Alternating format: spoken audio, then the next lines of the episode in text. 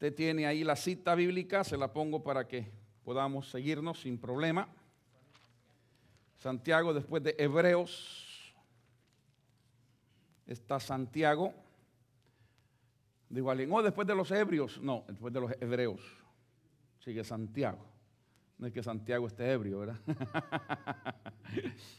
Santiago capítulo 1. Santiago 1. Vamos a leer de los versos 2 al 8. Santiago 1 del 2 al 8. Mire a su lado, siempre comparta su Biblia para que todos podamos leer de la palabra del Señor. Si usted nos visita y no tiene una Biblia, pues rejúntese ahí con alguien que sí tenga para que pueda leer lo que la Biblia dice. Siempre decimos esto, queremos que cuando salgamos digamos, así dice la Biblia. No así dijo el pastor, sino así dice la Biblia. Venimos a estudiar la palabra del Señor, venimos a escuchar palabra del Señor, venimos a leer la palabra del Señor juntos. Por eso es importante tener Biblia. Ahora, si usted tiene un buen tiempo de convertir y no tiene una Biblia, compre una, no se ha agarrado, tan barata ahorita. Para que aproveche. Muy bien. Santiago 1, del 2 al 8. Me sigue con su vista, leo la palabra del Señor que dice de la siguiente manera. Hermanos míos, wow. Tened por sumo gozo cuando os halléis en diversas pruebas. Alguien diga aleluya. Sabiendo que la prueba de vuestra fe produce paciencia, mas tenga la paciencia su obra completa, para que seáis perfectos y cabales, sin que os falte cosa alguna. Y si alguno de vosotros tiene falta de sabiduría, pídala a Dios, el cual da a todos abundantemente y sin reproche, y le será dada. Pero pida con fe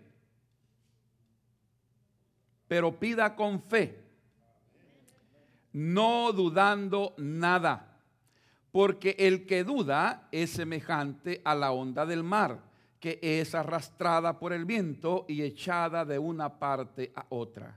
No piense, pues, quien tal haga, que recibirá cosa alguna del Señor. El hombre de doble ánimo es inconstante en todos sus caminos. Padre, Bendícenos al momento de escudriñar tu palabra. Permite, Padre, que en primer lugar no regrese vacía. Úsala para que llegue a nuestro corazón. Úsala para redarguirnos y para instruirnos. Úsala, Señor, para que podamos, a través de tu Espíritu Santo, discernir lo que es tu voluntad para con cada uno de nosotros. Señor, pedimos perdón por nuestras faltas en esta hora confesamos públicamente que hemos pecado, hemos ofendido tu nombre y pedimos que la sangre de Cristo nos limpie de todo pecado y podamos ser dignos oidores de tu palabra y transmisores de la misma, para que en su llegado momento también seamos buenos hacedores de tu palabra. Bendícenos en esta hora y no permitas que nuestro corazón salga vacío de tu casa. Te lo pedimos por Cristo Jesús. Amén. Y amén. Pueden sentarse, hermanos. Muchas gracias. No sé si usted se ha dado cuenta, pero si no le traigo una buena noticia, no, una, una noticia, no una buena, sino una noticia. Nada es gratis en este mundo. Nada es gratis en este planeta. Todo lo que recibimos tiene un costo. Todo lo que recibimos de una u otra forma tiene un costo y hay que pagar el precio por aquellas cosas que queremos. Usted quiere vivir bien, tiene que pagar el precio. Tiene que trabajar como loco para vivir como loco. Hace años encontré una, un escrito, lo he buscado y no sé dónde lo dejé. Todavía tengo cajas de libros y que no he podido sacar. Pero había un escrito que encontré que decía, una carta de Dios para sus hijos. Y una de las cosas que medio recuerdo es que dice, dile a los hombres que me da tristeza, dice Dios hablándonos a nosotros, dile a los hombres que me da tristeza, que se esfuercen tanto por hacer dinero que se olvidan de su salud y luego gastan todo su dinero en recuperar la salud. Trabajamos y nos esforzamos tanto en tener posesiones que luego las posesiones nos poseen a nosotros. Llegamos a ser esclavos muchas veces de aquellas cosas que mucho queremos. Por eso la palabra nos invita y nos dice Cristo mismo que seamos agradecidos y le demos gracias al Señor por las cosas que tenemos. Busquemos su reino primeramente y Él añadirá todas las cosas necesarias a nuestro diario caminar. El, problema no es querer tener cosas buenas, no, gloria a Dios por eso. ¿Quién no quiere manejar un BMW? Yo quiero. Yo quiero. ¿Quién no quiere manejar un Mercedes-Benz? Yo quisiera. ¿Quién no quisiera manejar bien a su esposa? Yo quisiera. Pero no me deja. ¿Verdad? ¿Y porque se ríen? Estamos en el mismo camino, señores. ¿Eh? O sea, todos quisiéramos tener cosas y, usar aquellas cosas y, qué sé yo con tanta que, pero se nos olvida que hay que pagar un precio. Hay que pagar un precio. Todo lo que vamos a recibir tiene precio. Muchos nos llenamos nosotros la boca como cristianos evangélicos en decir que el Señor la salvación que el Señor nos ha dado no cuesta nada. Esa es la peor mentira que nosotros podemos decir porque la salvación tiene un costo y un costo tremendo. Costó la vida de Jesucristo. Él dio su vida por usted y por mí. Él derramó su sangre por usted y por mí. No podemos decir que es gratis, que nosotros la recibimos así que así, ok, pero ya le voy a comprobar más para adelante que hay un costo, hay un precio que hay que pagar. Si, si las cosas no nos cuestan, no las apreciamos, dicen por ahí. Si no nos cuestan, las deshacemos, las desechamos sin ningún problema, porque no les agarramos el sabor de lo que cuesta. No, no, no se puede. No se puede saborear aquello que no te ha costado. La fe, que es uno de los temas favoritos en todas nuestras iglesias, la fe tiene costo. no es gratis. Mire, todos creemos en algo o en alguien. Todos, sin excepción. Viene en el paquete. Viene en el paquete. Desde el momento en que venimos a este mundo, hay algo en nosotros, hay algo en nuestro interior que nos hace creer en algo. Aún el que dice que no cree en Dios, cree que no hay Dios, pero cree que no hay Dios. ¿Me doy a entender? Está creyendo en algo. Todos tenemos fe en algo o en alguien de una u otra forma. Y cuesta, cuesta. Se lo voy a poner en forma, en palabras bien sencillas para que todos nos podamos entender. ¿Cómo cuesta levantarse el domingo cuando está lloviendo, verdad? Pareciera que las colchas tienen pesas, cuesta quitárselas de encima, ¿no? Especialmente si usted ha tenido una noche un poco agitadita y entonces llega la mañana y cuando suena el despertador y como cuesta, pero si usted quiere crecer espiritualmente, tiene que venir a la iglesia. Le va a costar, le va a costar. Ay, Quiero decir esto con mucho cuidado porque ahí quizás estamos varios, pero muchas personas me han dicho que incluso no vienen a la iglesia porque no tienen para la gasolina. Cuesta venir a la iglesia, cuesta venir para acá. Hay quienes me han dicho, pastores, que no voy porque me da pena, porque cuando pase el plato no tengo nada para echar. Yo le digo, no se preocupe, hermano, no se preocupe, hermana, ven, con que no agarre estamos contentos. ¿Verdad? Con que no agarre estamos más que felices. Pero es, hay algo dentro de nosotros que nos, hace sentir esa carga, que, que hay que dar algo. Porque hemos recibido tanto de Dios, hermanos, que sentimos en nuestro corazón que hay que darle algo a Él. Algo le tenemos que dar. Yo le voy a decir una cosa, por favor, no deje de traer sus diezmos, sus ofrendas y todo, pero lo que Dios quiere no es tu dinero, es tu corazón. Es tu corazón. Lo que Él quiere es que lo adores. Lo que Él quiere es que lo exaltes. Lo que Él quiere es que reconozcas que Él es Dios. Eso es lo que Él quiere.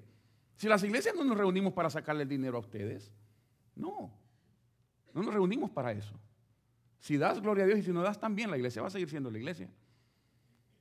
Con sus diezmos y sus diezmos la iglesia va a continuar porque la iglesia no depende de sus diezmos, depende de la gracia de Dios. El día que dependamos de los diezmos y las ofrendas, se lo voy a decir bien a los mexicanos, ya no fregamos. Ya no, ya no hay café. Se acabó el café cubano. Se acabó. ¿Por qué? Porque vamos a estar dependiendo de lo que nosotros podemos hacer. El día que la iglesia depende de lo que nosotros podamos hacer, ya no fregamos. Lo que tenemos de depender siempre es en lo que Él puede hacer con nosotros, en lo que Él sabe hacer con nosotros, en cómo Él se manifiesta a través de nosotros. Esa es la gracia del Señor. So, el tema de esta mañana es así. La fe tiene precio. La fe tiene precio. En otras palabras, el creer te tiene que costar algo. Si no te cuesta, no lo aprecias. Si no te cuesta, no amas. Si no te cuesta, no te importe lo que pase. Si no te cuesta, te da igual venir que no venir. Si no te cuesta, no te importa. Pero cuando te cuesta, ah, la cosa cambia. Cuando le agarras el sabor a eso, no te pierdes una sola reunión de negocios. ¿Por qué? yo quiero saber a dónde están los diezmos a dónde van las ofrendas. Yo quiero saber dónde está la iglesia. Yo quiero saber cuándo vamos a hacer esto. Yo quiero saber cuándo vamos a tener el, balcón allá. Yo quiero saber cuándo vamos a hacer la segunda planta para el salón social. Todo eso me interesa. ¿Por qué? Porque me está costando, porque lo estoy dando, porque estoy trabajando, porque estoy metido, porque estoy inmerso en las cosas del Señor. Y eso no es gratis.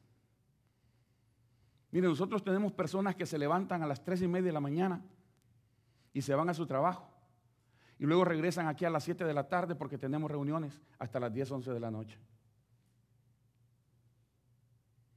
Y llegan a su casa a las 11, 11 y media, se acuestan a las 12 y otra vez a las 3 y media van para el trabajo. Pero no se pierdan las reuniones del concilio, no se pierdan las reuniones de líderes. Les cuesta, les cuesta. Cuando hay una de esas personas y me viene a reclamar algo, ¿sabe lo que yo hago? Me callo y le escucho. ¿Por qué? Porque me ha demostrado que le cuesta.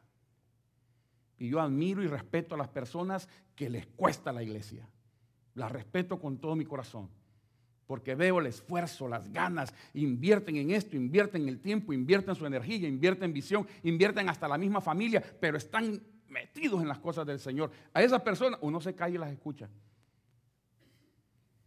Pero aquel que le da igual si pintamos negro o verde o morado o anaranjado, que no le importa lo que pase cuando viene, yo quisiera pastor, cállese. Va a reclamarle a la mujer, aquí no van a reclamar nada. ¿Por qué? Pues no le cuesta. No le cuesta. Estoy viendo caras malas ahora. Yo no voy a cambiar el tema porque ya están enojando algunos. La fe cuesta. La fe no es un sentimiento que nos hace estar como muchos creen, ¿verdad? Esa no es fe. La fe es acción. La fe te motiva a accionar. La fe te motiva a levantarte. A mí me encantan esos, esos, esos, esos pasajes con esos versos activos en acción. Cuando dice, venid luego y estemos a cuenta, dice Jehová. Venid, o sea, levántate, camina. Venid a mí todos los que estáis trabajados y cargados y yo os haré descansar. Ahí hay acción. Es aquella cosa que usted tiene que caminar, que levantarse, que ir, que buscar, que recibir y que dar para el Señor. Hay, acción en todo lo que se hace. Cuando es una fe estática que no pasa nada, es lo que no le importa a nadie. Si hay bueno y si no hay, también. Hace años atrás comenzábamos en otra iglesia el ministerio del banco de comida. Y recuerdo que una vez estábamos bajando cajas y latas y toda la cuestión. Y entonces llegó uno de los diáconos americanos en aquel entonces que yo trabajaba con ellos y me dice, pastor, me dijo, pero así muy irónicamente, este, no va a alcanzar, me dijo, para los salarios pastorales. Éramos como cuatro o cinco pastores. Y yo lo volteo a ver y le digo, ¿y por qué crees que estoy haciendo el banco de comida? ¿Por qué crees que estoy trayendo un montón de lata? Si el primer beneficiado va a ser yo. Me costaba ir hasta el banco de comida al downtown de Los Ángeles, me costaba cargarlo, me costaba regresar. ahí está, ve que no me deja mentir, bajar las, cajas y, caminábamos como de aquí al, al, al market, ¿verdad? Más o menos. Bajando las cajas y había que bajar tres pisos y subir tres pisos y bajar las cajas y estar cargando todo aquello. Pero el primer beneficiado con los frijoles dulces era yo. había que comer, ¿no es cierto? O sea, yo sé que por fe no me va a faltar nada, pero eso no quiere decir que me voy a quedar quieto y Señor a ver qué me das. La fe es que me dice, Dios te va a suplir todas tus necesidades. Y yo se lo he dicho 500 mil veces y usted se ríe, pero para mí es una gran realidad.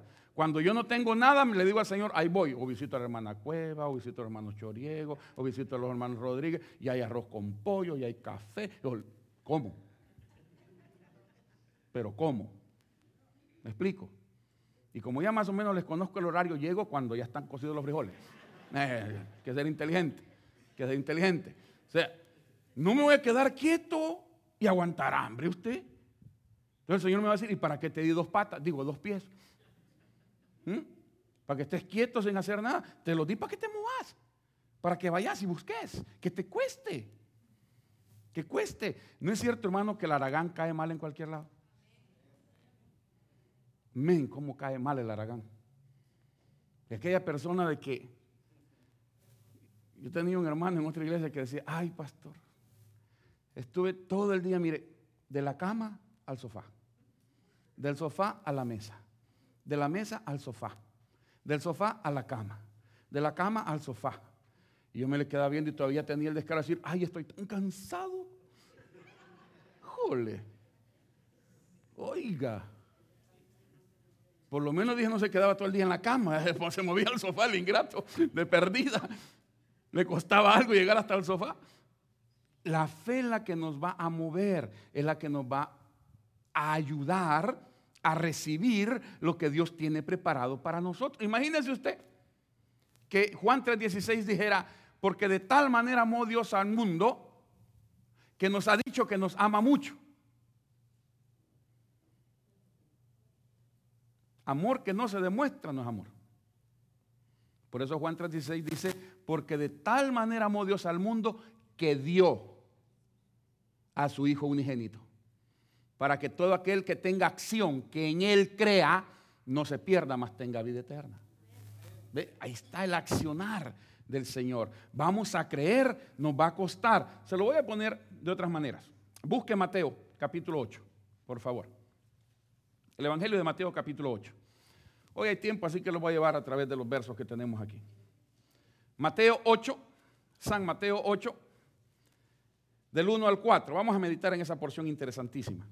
San Mateo 8, del 1 al 4. Cuando descendió Jesús del monte, póngale atención, le seguía mucha gente. Y aquí vino un leproso y se postró ante él diciendo, Señor, si quieres, puedes limpiarme. Jesús extendió la mano y le tocó, diciendo, quiero, se limpio. Y al instante su lepra desapareció. Entonces Jesús le dijo, mira, no lo digas a nadie, sino ve. Si no, ve. ¿Qué quiere decir eso? Ve, camina, muéstrate al sacerdote y presenta la ofrenda que ordenó Moisés para testimonio a ellos. Mire qué interesante. Cuando Jesús desciende, dice la palabra que una gran multitud venía atrás de él. Ahora, la Biblia dice en otros pasajes de los evangelios que en esas multitudes habían leprosos, habían enfermos de todo tipo, habían ciegos, habían endemoniados, había una cantidad de cosas y de, situaciones. Pero en este caso a mí me llama la atención que entre toda esa multitud, ¿cuántos se le acercaron? Uno. Uno. Interesante. De toda esa multitud dice un leproso. ¿Será que era el único leproso que andaba ahí? Yo le voy a decir una cosa, usted ya lo conoce, pero se lo recuerdo. No era fácil para los leprosos andar entre medio de la gente. No tenían ese privilegio. Si los agarran a los leprosos con la gente, los matan, los apedrean. Hermano, interesante que hasta el día de hoy, hasta el día de hoy, tienen ciertos lugares para los leprosos. Hasta el día de hoy, siglo XXI. Estaba viendo eso hace un par de días atrás. Hasta en el siglo XXI. Todavía hay lugares donde tienen a los leprosos. Y todavía siguen aplicando aquella ley de que solo el sacerdote se les puede acercar. Mire, y este leproso sale de entre la multitud. ¿Cómo le hizo? No lo sé. Estaba arriesgando su vida en andar entre medio de aquel montón de gente. Pero si hay algo que el pasaje no lo dice, pero lo demuestra, es que este hombre sabía que Jesucristo lo podía sanar. Fíjese que no llegó y le dijo, tócame, no, no, si quieres. Para aquellos que dicen que manejan al Espíritu Santo y desciende y toca y sana y limpia y, hacen todo el gran algoritmo por todas partes como que ellos controlan al Espíritu Santo. No, ahí está la prueba. Si quieres. Por eso cuando oramos siempre le decimos, Señor, hágase tu voluntad. Si tú quieres, sánalo. Si tú quieres, límpialo. Si tú quieres, dame el trabajo. Si tú quieres, dame ese carro. Si tú quieres, si en tu voluntad está bendecirme con eso, gloria a tu nombre, pero es tu voluntad. Por eso Jesucristo dice, hágase tu voluntad en los cielos como en la tierra. El hombre se le acerca entre toda la multitud, uno solo, si quieres. Y qué respuesta tan linda, porque yo creo que es la respuesta que se sigue dando hasta el día de hoy en muchos de nosotros. Quiero quiero. Si hay algo, mis amados, llévese esto en su cabecita y en su corazón. Si hay algo que siempre está latente, es que Dios quiere obrar milagros en medio de nosotros. ¿Sabe por qué no los hace? Por la falta de fe que nosotros tenemos. ¿Qué dice Santiago? Pida, no dudando porque el que pide dudando no recibe nada. Y le voy a dar un termómetro para que usted mida esa situación. Es cuando alguien viene y le dice, ay, ¿por qué hemos estado orando y no ha pasado nada? Pues es porque estás pidiendo, dudando. Pero cuando uno le dice, Señor, hágase tu voluntad, hágase tu voluntad. Usted le está diciendo, si lo quiere sanar, sánalo. Si no lo quiere sanar, no lo sanes. Pero hágase tu voluntad. Y usted queda tranquilo. Nadie, nadie, nadie controla el poder de Dios. Dios se controla a sí mismo. No hay otra entidad en el universo que controle el poder de Dios. Por eso este, este hombre que sale entre toda la multitud, y eso es lo que, lo que a mí me llama la atención, si vamos a ser diferentes, tenemos que pagar el precio de ser diferentes. Estábamos viendo ayer con Ruth una, una, película um, de Network, no sé qué se llama la cuestión esa, que es la historia de los fundadores del Facebook, no, de los inventores del Facebook. Interesantísima, interesantísima la, la situación. ¿Cómo lucharon? cómo se pelearon entre ellos mismos, cómo se estuvieron demandando el uno al otro. El uno demandó por 600 millones de dólares. Híjole. Y se los dieron, pues. Pero hoy vale más de, ¿qué? Como billones la situación esa. Estaba ah, leyendo, no leyendo, escuchando a Obama y del presidente Obama decir que él es el presidente de la nación más poderosa del mundo. Yo me quedaba pensando y dije, ah, ah, fuimos, manito. Hoy somos la nación más endeudada en el mundo, con 15 trillones, trillones de dólares en deuda. Imagínense usted, 15 trillones. Cada trillón tiene nueve ceros, no, 12 ceros. 15 trillón, ya, ya no me dé el coco a mí, ya me siento medio atarantado, déjalo de pensarlo, mejor ahí la dejo. Solo de tanto cero ya me quedé medio atarantado y ahí lo dejo mejor. Imagínese usted, somos la nación más endeudada del mundo. Nos podremos dar los lujos de muchas cosas. A alguien le va a costar salir de esa deuda a usted. a nuestros nietos o a nuestros bisnietos les va a costar salir de esta deuda. Que vamos a salir por fe, decimos que sí, pero vamos a tener que pagar el precio. Ese chequecito que usted recibió ya le está costando tres veces.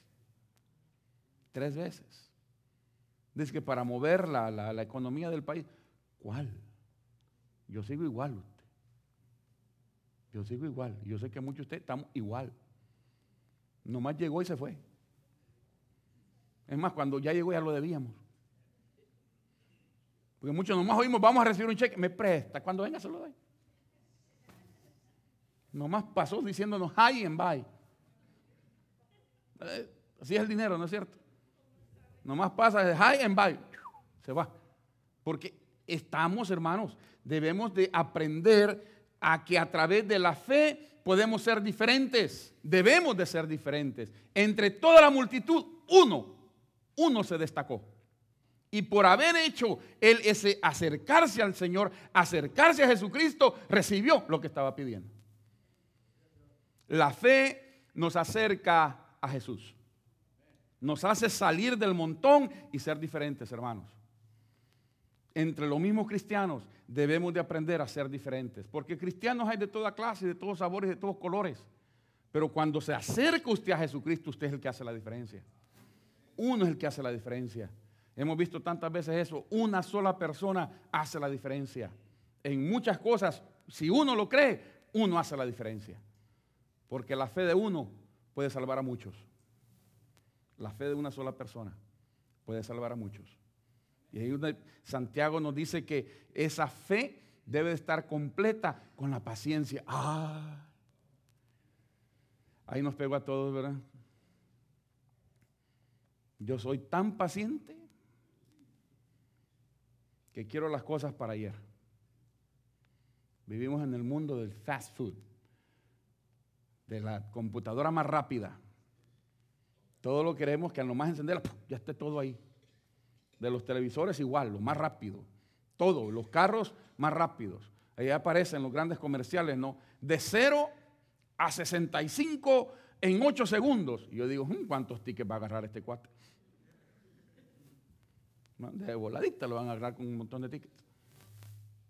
Todo es rápido, rápido, rápido. Y así venimos muchas veces a la iglesia. Ya se tardó, pastor.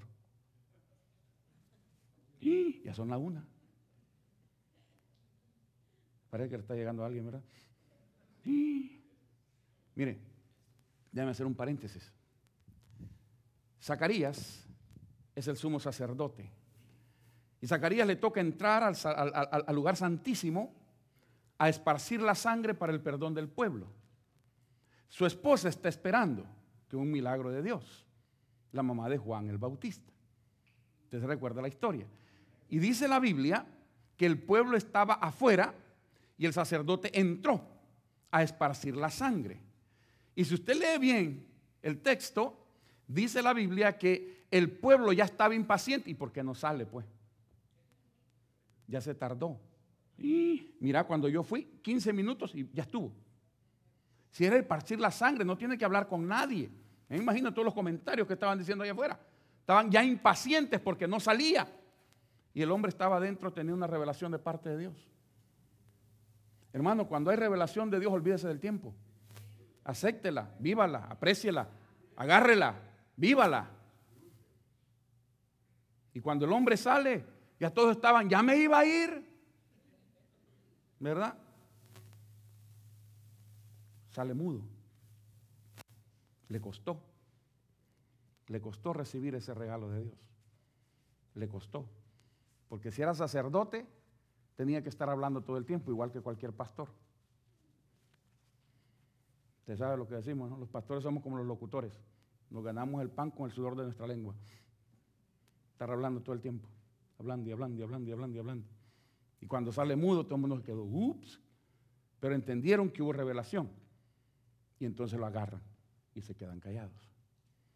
Cuando el pueblo percibe que es de Dios, entonces las cosas cambian. Percibamos esas cosas, hermanos, y hagamos la diferencia. No, seamos los impacientes y, la fe tenga su obra completa y debe de traer paciencia. Por eso me encantó cuando leí eso y digo, Tenga por sumo gozo cuando se encuentra en problemas. Usted. Imagínese. Imagínese estar alegre en el hospital. ¿Se imagina usted? ¡Ay! ¡Ay! ¡Ay, doctor! Oye, usted. Lo, llevan al manicomio a uno de volada, ¿verdad? este no le duele nada, le faltan 10 para el peso, dicen en mi pueblo. Porque no están acostumbrados a ver ese tipo de cosas. Cuando nosotros tuvimos el accidente y dimos todas las vueltas y caímos hasta el fondo del barranco y nos volteamos a ver con Ruth y como a los, ¿qué? Minuto y medio, ya no estábamos riendo nosotros dos. Ya no estábamos riendo. Y la ingrata todavía dice, ay, Dari, mira, dice, mira, en todas las vueltas que dimos, no se me rompió ni una uña. Oiga, con lo que sale la ingrata. ¿Se da cuenta? Y ella hablando con la, con la, con la, con la del 911, riéndose. Mire, cuando uno tiene la presencia de Dios, y no es porque nosotros la tengamos, no, no, es que todos la tenemos. Es como reaccionamos. El hombre salió de entre la multitud y se acercó a Jesucristo. Busque Lucas 17 rapidito porque el tiempo se nos va. Lucas 17. Quiero leerle otra, otra, otra versión de esto. Por favorcito. Lucas 17. Del 11 en adelante, al 19 para ser exactos. En lo que lo busca se lo lee, se lo leo Lucas 17 del 11 al 19. Yendo Jesús a Jerusalén, pasaba entre Samaria y Galilea. Y al entrar en una aldea le salieron al encuentro diez hombres leprosos, los cuales se pararon de lejos, se da cuenta, no podían acercarse. Y alzaron la voz diciendo, Jesús, Maestro, ten misericordia de nosotros. Cuando él los vio, les dijo, id, mostraos a los sacerdotes. Y aconteció que mientras iban, ¿qué encuentro otra vez, otra vez ahí? Acción, muévase. Y mientras iban, fueron limpiados. Entonces el montón regresó. No, uno de ellos, viendo que había sido sanado, volvió glorificando a Dios a gran voz y se postró en tierra a sus pies dándole gracias. Y este era samaritano. Respondiendo Jesús dijo, ¿no son diez los que fueron limpiados? ¿Y los nueve? ¿Dónde están? ¿No hubo quien volviese y diese gloria a Dios sino este extranjero? Y le dijo, levántate, vete tu fe te ha salvado. Hermanos, si Dios quiere obrar milagros en su pueblo, es para que su pueblo a su vez dé gloria a Dios. Es para que a su vez nosotros demos testimonio de las cosas que Dios hace con nosotros. No reciba un milagro y se quede callado. No seamos ingratos. Cuando recibe el milagro, háblelo, dígalo, glorifique al Señor. Que aquí hay un montón, ay, que ya siempre esa hermanita está hablando. ¿Qué le importa si usted no le está hablando a él, le está dando gracias a Dios? Déjame en alguien, por favor, para no entrarme mal. Ese es todo. Usted le viene a dar gloria a Dios, no a quedar bien con la gente. Yo le he dicho 500 mil veces, siempre los pastores caemos mal. Alguien diga, aleluya. Siempre caemos mal. Pero ya cuando nos conocen, entonces les caemos re mal. Gracias. Aleluya. Es, eso es así. Pero nuestro trabajo, nuestro ministerio, es decirle al pueblo lo que la Biblia dice. Lo que Dios enseña. Si a usted no le gusta, yo no escribí la Biblia, señores. Yo la leo al igual que usted. Yo se la digo simplemente, pero yo no la escribí. Así que si se ve enojar con alguien y es suficientemente tonto, enójese con Dios. ¿Sí me escuchó, verdad? Enójese con Dios, si usted lo quiere hacer. Pero si no, pague el precio de caer mal, pero regrese y dele gloria a Dios. No se quede callado. Regrese si recibió el milagro que está pidiendo, dele gloria al Señor. Hermano, para eso recibimos los milagros nosotros. Para que luego con nuestras manos, si es posible, hasta el techo, le podamos decir gracias Señor, porque tú has sido bueno conmigo. Sino que muchas veces, Señor, dame el trabajo, yo te pido, el Señor nos regala el trabajo y después se nos olvidó darle gracias a Dios. Se nos olvidó. Mire, como testimonio, un hermano en la iglesia en El Salvador, teníamos, cuando comenzaba yo, teníamos una casa de oración, lo que sería una célula para nosotros en aquellos entonces. Y comenzamos en la sala de mi casa. Yo tendría unos cinco o seis meses de convertido, cuando mucho.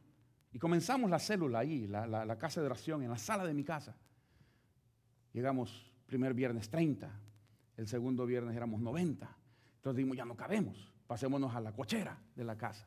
Entonces comenzamos en la cocherita de nosotros, ya éramos 160, ya no cabíamos. Entonces nos fuimos a la casa del que ahora es el pastor en Canadá, el hermano David Rodríguez, que vivíamos enfrente. Entonces la cochera de ellos era mucho más grande, era como para cuatro carros, entonces estaba grande.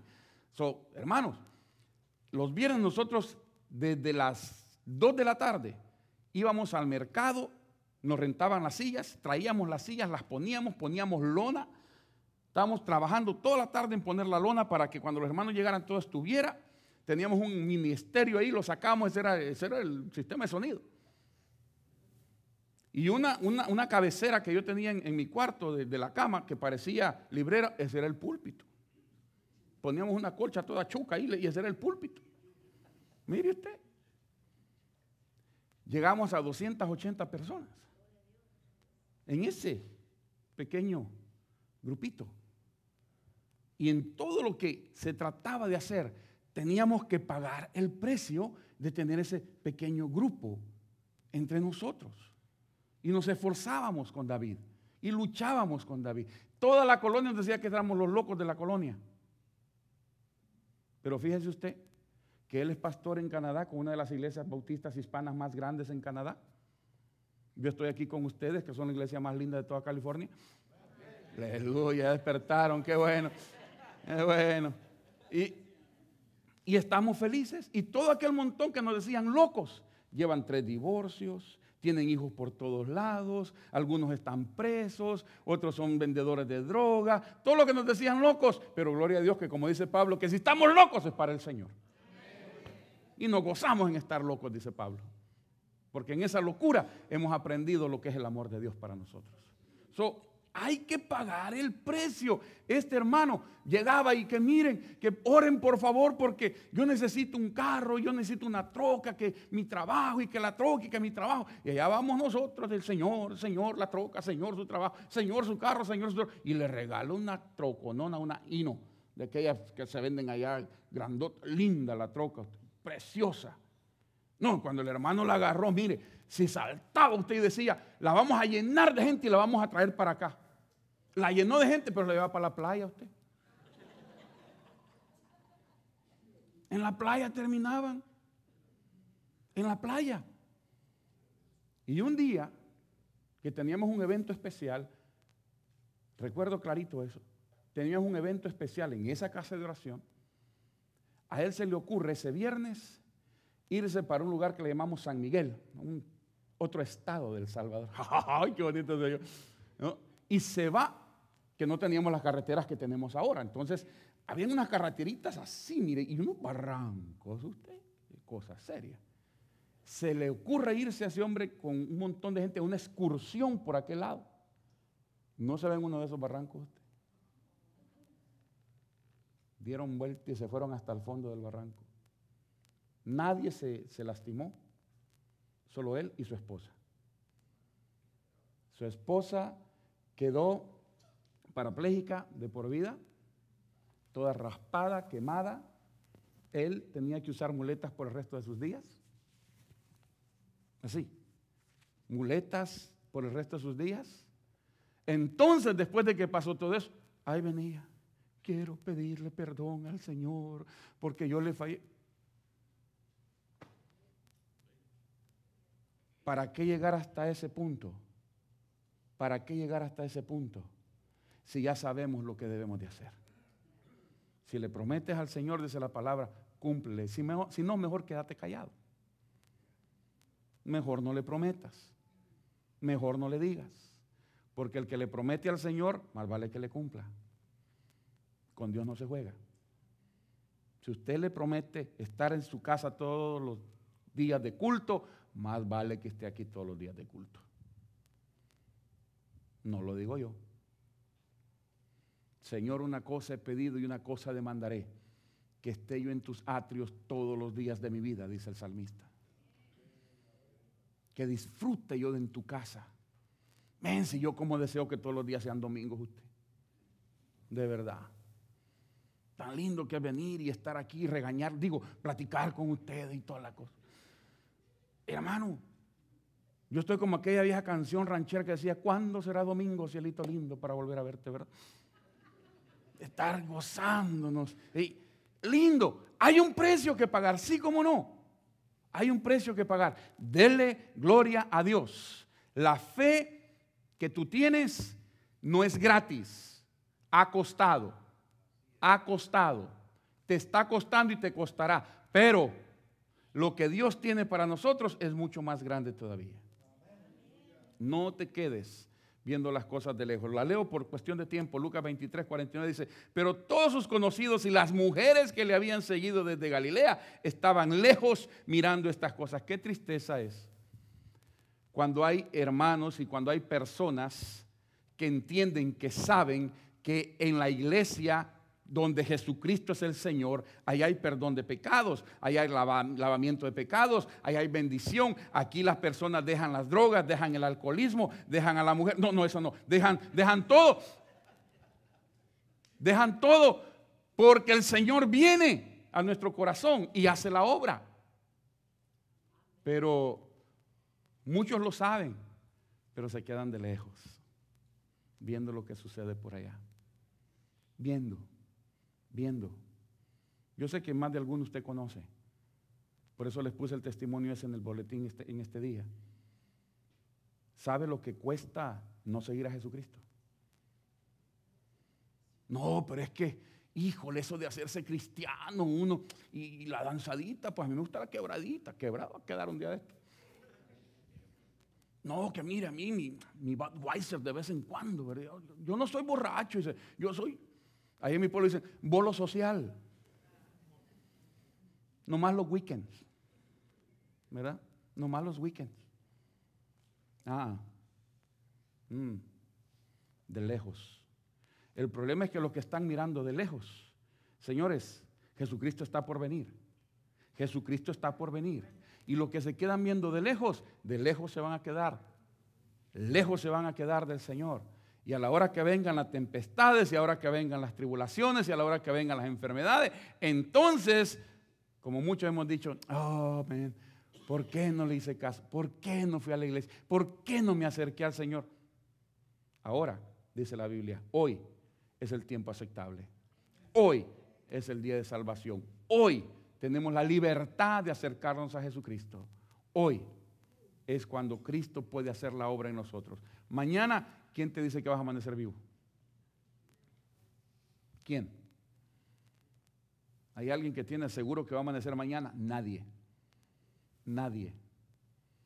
Mire, unos tres años atrás, ustedes recordarán, los que viven por estas áreas, Covina, salió el, el hermano con sus dos hijos del templo.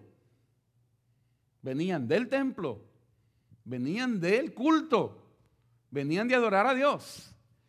Y por allá, no, recuerdo si fue en la Susa o en la Barranca, por ahí, no sé, no sé qué pasó. El carro se le atora en la línea del tren, viene el metro y se los pasó llevando. Alguien se tiene que acordar de eso. No hace mucho que pasó esa situación por ahí. ¿De dónde iban? Del culto. Se habían gozado, habían estado celebrando, habían estado cantando, habían estado escuchando palabras y cuando menos lo pensaron estaban ya en la presencia del Señor. ¿Quién te garantiza que vas a amanecer mañana? ¿Mm? No hay para dónde. el vecinito de la hermana Cueva, 17 años, estrenando su carrito, feliz de la vida en el freeway, contento con su carrito nuevo, se fue a quedar atrás de una troca. 17 añitos. ¿Quién te garantiza? Por eso es que hoy, que la fe en tu corazón puede resurgir e invitar a Jesucristo a que venga y Él sí te garantiza, no que vas a amanecer mañana, pero que vas a permanecer con Él por toda una eternidad. Eso sí te lo puedo garantizar. Cuando Cristo viene a tu corazón, esa garantía viene firmada con la sangre de Jesucristo. Por eso la fe es la que te va a hacer diferente. Es la fe la que te va a acercar a Jesús y es la fe la que va a traer a Jesucristo a tu propio corazón. ¿Por qué no inclina su rostro, por favor, en esta hora? Regáleme un momentito más antes de irnos. La fe es lo que Dios busca en cada uno de nosotros. Es por fe. que recibimos la gracia de Dios. Es por fe que Dios se mueve en nuestro corazón. Es por fe. Dice la Escritura, no por obras, para que nadie se gloríe. La salvación viene de Jesús, porque Él la compró en la cruz del Calvario para usted y para mí. Si usted ya la tiene, gloria sea al Señor. Qué bueno que tiene esa seguridad, que tiene esa certeza, que tiene ese conocimiento de Dios, de su amor, de su gracia, de su bondad. Pero si usted aún no la tiene, hoy es un buen día para que abras tu corazón y permitas que Jesucristo deje de ser aquel Dios y se convierta en tu Dios y se convierta en tu Salvador y se convierta en tu Redentor. ¿Cómo se logra eso? Por fe. Pon tu fe en Jesús y Él se encargará del resto. La Biblia dice, buscad primeramente el reino de Dios y su justicia. Y todas las demás cosas vienen por añadidura. Es la fe la que permite que Cristo haga la diferencia en tu vida.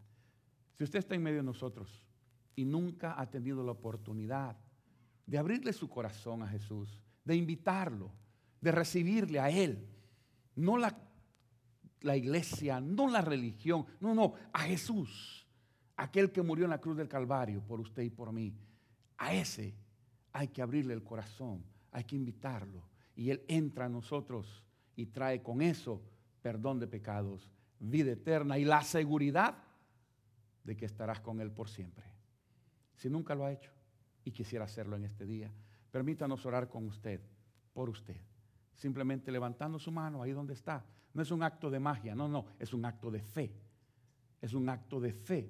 Por fe, Cristo puede venir hoy a tu corazón y hacer la diferencia en tu vida y por ende en tu familia si tan solo abres tu corazón. La Biblia dice, hijo mío, dame hoy tu corazón y miren tus ojos por mis caminos. Dale tu corazón al Señor si nunca lo has hecho. Levanta tu mano, permítenos orar contigo y por ti. Habrá alguien con nosotros en este día. No tengas pena. No queremos avergonzar a nadie, todo lo contrario. La Biblia dice que hay fiesta en los cielos cuando un pecador se arrepiente. Quisiéramos que en este día hubiera fiesta en los cielos si tú le abres tu corazón a Cristo Jesús. ¿Habrá alguien con nosotros este día? Levanta tu mano. Tú que has venido sin Jesús, no te vayas sin Jesús de esta iglesia. Haz la diferencia en tu vida. Que Cristo haga la diferencia en tu diario caminar. ¿Habrá alguien con nosotros? Levanta tu mano. Levanta tu mano. No tengas pena. Queremos solamente orar contigo, orar por ti. Mostrarte cuánto Cristo te ama y cómo Él puede venir y ser parte de tu diario caminar. Por última vez, ¿habrá alguien con nosotros? ¿Habrá una persona en medio nuestro?